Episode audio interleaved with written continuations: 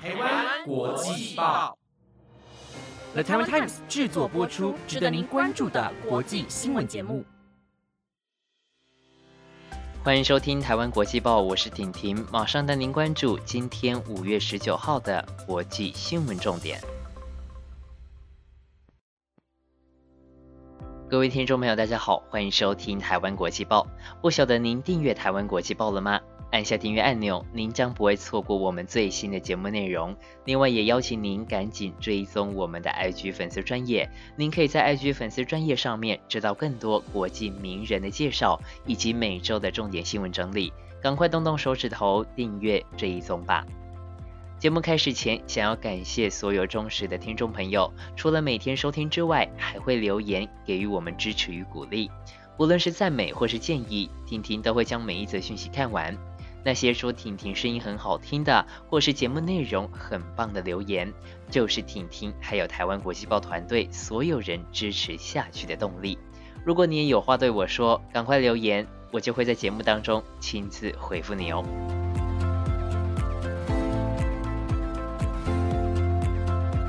首先带您来关注到的是疫情的消息。印度的疫情仍然在失控当中，身处第一线的抗疫工作人员更是直接面临到了死亡的威胁。位于新德里的洞察力研究所今天发布了研究报告，报告指出，从去年四月开始到五月十六号，已经有超过三百名的记者死于新冠肺炎。其中有一百七十一位记者是在今年四月一号到五月十六号第二波疫情爆发的期间染疫身亡的，明显的看出第二波疫情对于媒体从业人员的影响远远的超越了第一波疫情发生的时候。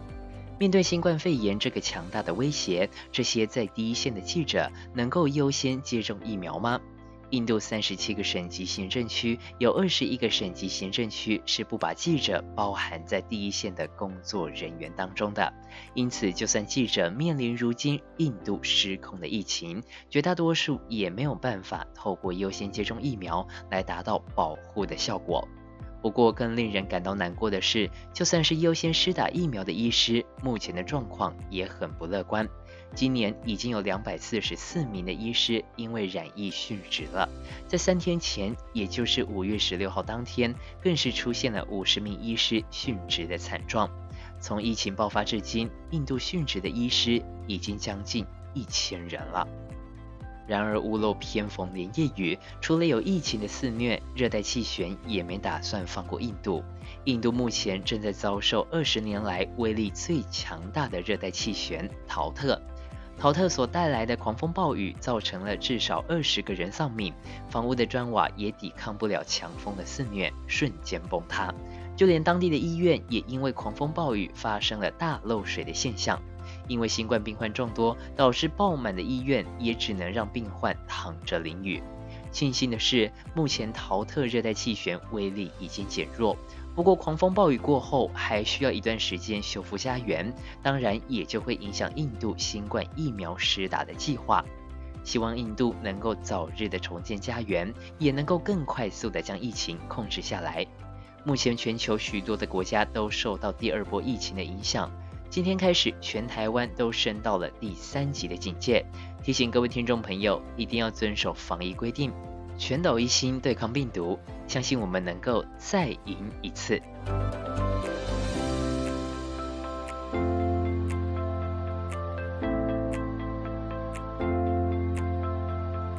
日本歌手新演员今天在 IG 上无预警的宣布了与日本国民女神新垣结衣结婚了。两人是在2016年电视剧《月薪娇妻》中饰演一对契约结婚的夫妻所认识的，而《月薪娇妻》在当时也是大受欢迎。今年年初，《月薪娇妻》还推出了特别篇。如今，两人在现实生活中也传出喜讯。新垣结衣同时也宣布离开经纪公司，未来将会自由地进行演艺活动。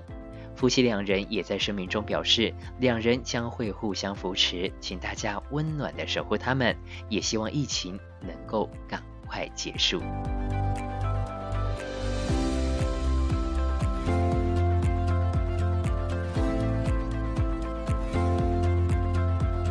你知道安卓的系统可能要被取代了吗？而最有可能率先更换系统的手机厂商就是三星。根据推特知名爆料账号 Ice Universe 透露，三星未来很有可能将改为采用 Fuchsia OS。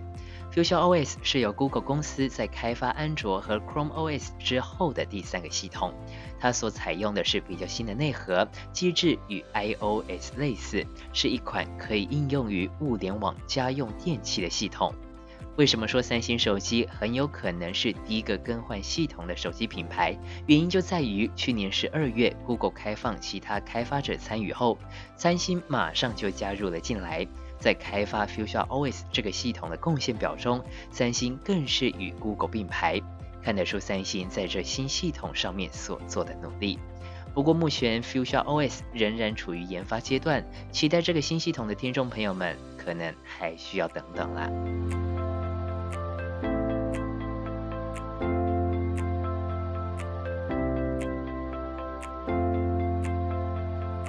二零一八年时，超跑品牌兰博基尼技术长就说，电池和超跑是互相矛盾的存在，因为电池的重量会影响跑车的性能，所以迟迟没有开发电动车的计划。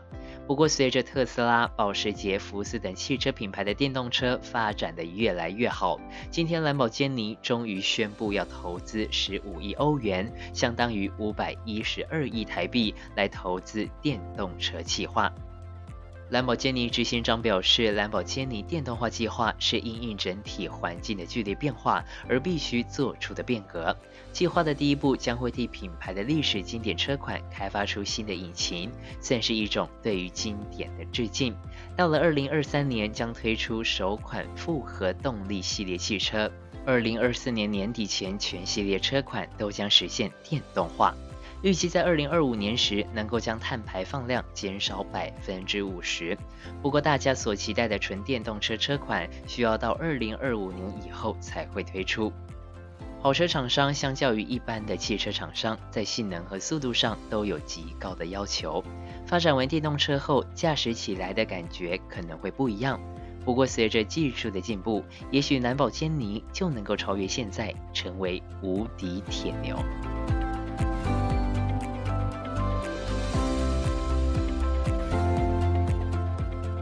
在离地面二十到六十公里的地方，大气主要是水平方向的移动，叫做平流层，而其中含有大量能够吸收紫外线的臭氧，因此也叫做臭氧层。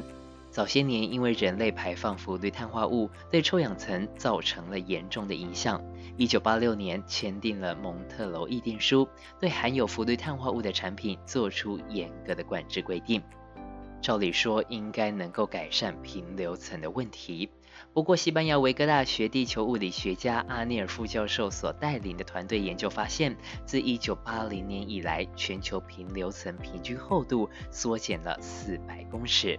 原因是因为大量排放的温室气体导致对流层变暖膨胀，挤压上方的平流层，同时在二氧化碳进入平流层后会造成冷却，一来一往之下，使得平流层也就是臭氧层明显的收缩。